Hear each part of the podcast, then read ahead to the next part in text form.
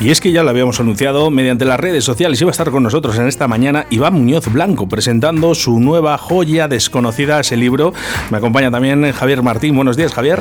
Buenos días, Oscar. ¿Cómo estás? Muy bien y buenos días, eh, señor Iván. Muy buenos días. ¿Cómo estás? Muy bien, muchas gracias. Bueno, una joya desconocida. Iván, exactamente, una joya desconocida, ¿no? Eso es, ese es el nombre de, mi primer trabajo eh, bibliográfico, el primer trabajo eh, íntegramente sobre la iglesia de, San Juan entre Portolatinam, eh, de Arroyo de, la Encomienda. iglesia. Iglesia, iglesia que no, no ermita. Hay gente que dice que ermita, iglesia, hay que diferenciar, ¿no? Y por lo menos en este libro ya se sabe que por lo menos es, hay que decir, iglesia. Eso es, iglesia que, que no ermita, a pesar de que mucha gente por el tamaño y las reducidas dimensiones dentro de su género románico lo considera como, como ermita, vaya, pero es una iglesia. ¿Pero qué tiene de especial esta, esta iglesia para poder hacer un libro sobre ella? Bueno, pues es una, una iglesia de, carácter eh, románico del siglo XII, 1150 eh, aproximadamente, en la cual eh, se detallan todos y cada uno de, los elementos que se pueden ver en el románico. Es una iglesia de muy pequeñas dimensiones, en la cual se celebran a día de, hoy multitud de, de, eventos y de celebraciones religiosas pero con una gran eh, historia detrás y muchas, muchas modificaciones y reestructuraciones que han, permitido eh, su estabilidad eh, en el tiempo. Una iglesia que es del siglo XII, ¿dónde se encuentra? ¿En Arroyo? Se encuentra ¿En, Arroyo de la Encomienda, concretamente en el casco histórico, a muy pocos metros de lo que fue la granja Ibáñez, la, vaquería de Arroyo de la Encomienda. Así que pensamos que es un libro ya con mucha historia. Bueno, es un libro con, bastante historia y en el cual se detallan eh, casi todas las modificaciones que ha habido también eh, en la zona. Se incluyen muchas fotografías eh, en las que se analiza el gran cambio estilístico que ha tenido el propio entorno de, la iglesia, desde que, desde que había vacas en las zonas de, alrededores hasta la proliferación urbanística de nuestros días en sus proximidades la iglesia de Arroyo que se encuentra en el núcleo de Arroyo, o sea, Arroyo Pueblo más común llamado.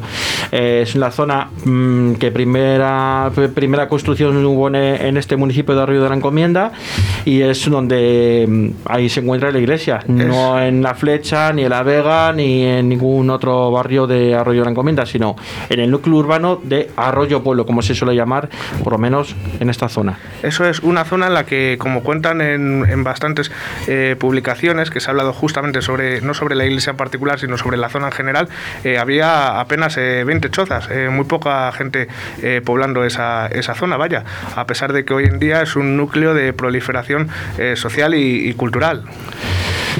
Mucho, mucho trabajo, supongo, para, para poder realizar un, libro como este.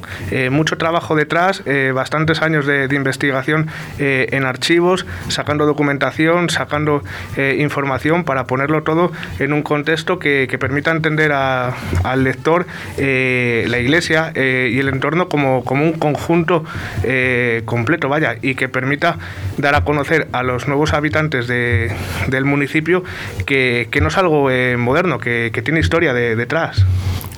¿Te han puesto muchas trampas en los archivos que has ido a pedir información? Pues gracias a Dios eh, en los archivos eh, no me han puesto eh, ninguna traba. sí que he tenido bastante ayuda por, por suerte de, de, esas instituciones para poder sacar documentación, para poder trabajarla, poder hilarla y dar una sensación de, de conjunto, vaya.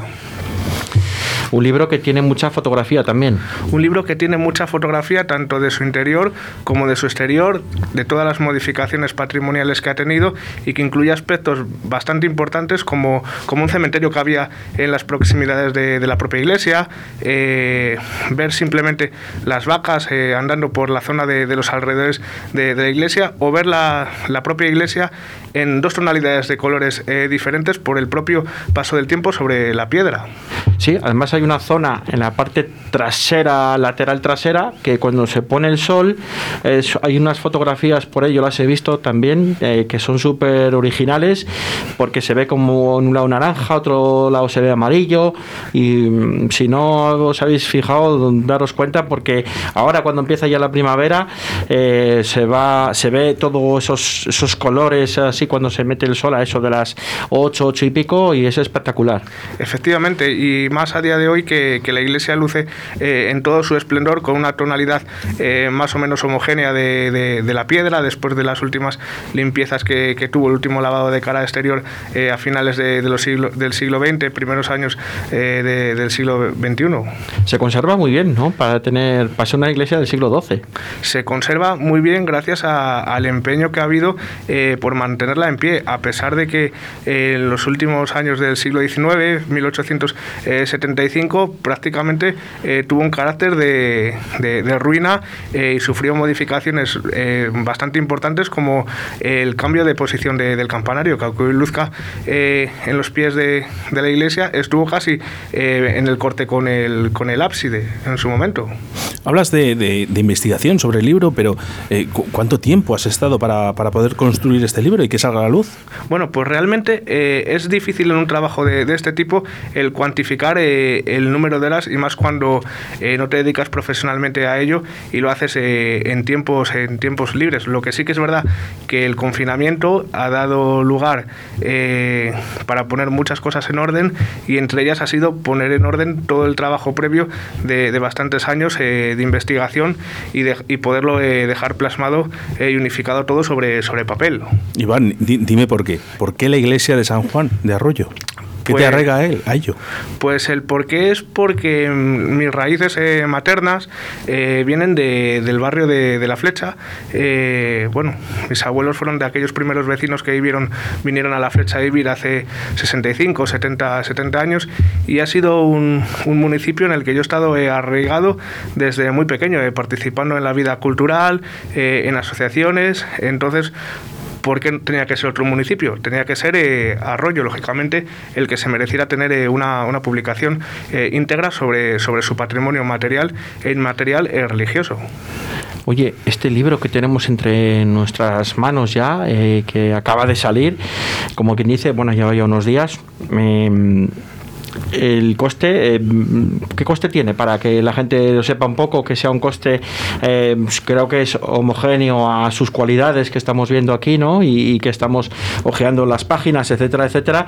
Eh, ¿Qué precio tiene al público? Bueno, pues hemos tratado de que fuera un, coste que, fuera asequible a todos los bolsillos y más en la situación en la que estamos. se puede adquirir por, por 20 euros a través de la propia editorial, editorial Explica Siglo XX eh, de Valladolid en, su web, eh, en las librerías de, Valladolid con temática eh, provincial y temática local, incluso en alguna de las grandes cadenas de venta de, libros se puede adquirir y, reservar, vaya.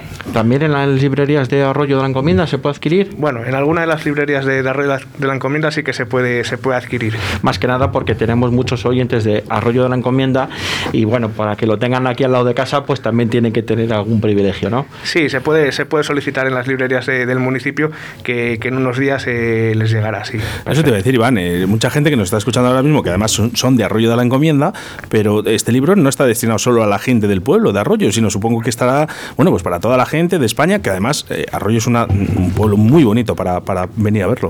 Efectivamente, y desde los primeros momentos en que dimos a conocer la campaña para conseguir, bueno, pues la financiación para publicar el libro, hubo gente de, fuera de, la provincia, de fuera de la comunidad incluso, que, decidieron ya reservar eh, su, ejemplar, eh, bueno, por dado el interés que tenían por el, por el románico y por una iglesia que, aunque pequeña, eh, ya se conoce suficientemente fuera de, nuestra comunidad, vaya. ¿Hay, ¿Hay, algún secreto, algún secreto dentro del libro ¿Algo que sea eh, un valor personal para ti? Pues sí, eh, el libro eh, concretamente guarda dos secretos.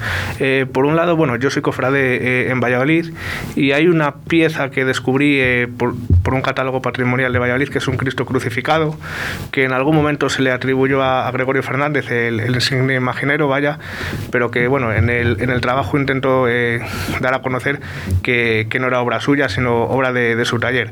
un un, Cristo de, bueno, de, de, importante eh, valor que a día de hoy desconocemos eh, dónde está, su paradero, pero que bueno, que en algún momento esperemos eh, encontrarle. Y por otro lado, bueno, pues por, por, por tradición materna, mi abuelo fue uno de los primeros cofrades de la cofradía de San Antonio de Padua, allá hace 60 años, cuando, cuando salió. intento, bueno, hacer un pequeño homenaje a, a esa cofradía en sus orígenes, sus estatutos fundacionales y, cosas muy, muy curiosas como, por ejemplo, eh, la primera medalla de, cofrade que aún conservo yo eh, por tradición familiar y, por ser de, mi abuelo, vaya, que pocas eh, deben de quedar ya de, ellas. En, y el propio libro, bueno, pues se deja plasmada alguna fotografía de, elementos de ese tipo. ¿Hay alguna relación que vea la luz justo prácticamente en Semana Santa? bueno, ¿es por esto que estás contando o puede ser? O, a lo mejor ha salido así porque tenía que salir aquí en Semana Santa? Bueno, yo creo que, que el tiempo lo, lo dice todo y pone las cosas eh, en su lugar. Eh, entonces, no sé si ha sido eh, casualidad o el propio destino, pero puede ser que sí que, que lo dejemos ahí, que pueda ser que sí que tenga alguna, alguna cierta relación, vaya. Oye, Iván, yo no sé si nos dejamos alguna cosa en el tintero, aunque hemos exprimido mucho ya, pero si hay alguna cosa que a Oscar o a mí se nos haya escapado del libro que quieras contar o que quieras algún secreto mantener de cara a todos los posibles lectores de aquí, de Valladolid, de la comunidad de Castilla y León, de España o del mundo lo puedan adquirir, tú lee hasta donde puedes leer, ¿eh? Y nunca mejor dicho. Eh, pues nada, eh, yo invito al lector a que, a que se ponga manos a la obra, a que lo lea y que bueno, en, al leer sus páginas descubrirá que aunque en el municipio hay otro par de iglesias eh, a mayores, eh, en La Vega y, en La Flecha, eh, completamente diferentes, de estilo moderno, no se piense el lector que hay tantísimas diferencias, sino que son más las semejanzas que las unen que, las diferencias. Pues una joya desconocida ese libro que, dará, que está ya en los puntos de venta por Iván Muñoz Blanco. Muchísimas gracias, Iván. mucha suerte, lo leeremos entero y yo creo que es eso, lo que dices tú, un poco para todos los públicos. Eso es, pues muchísimas gracias eh, a Que sepas que este libro que nos has traído nos le vamos a quedar aquí porque creemos que nos lo merecemos, ¿eh? muchísimas gracias. Gracias a, ti, Iván, por todo, por este libro que nos obsequias y bueno, pues muchísimas gracias por atendernos. A vosotros.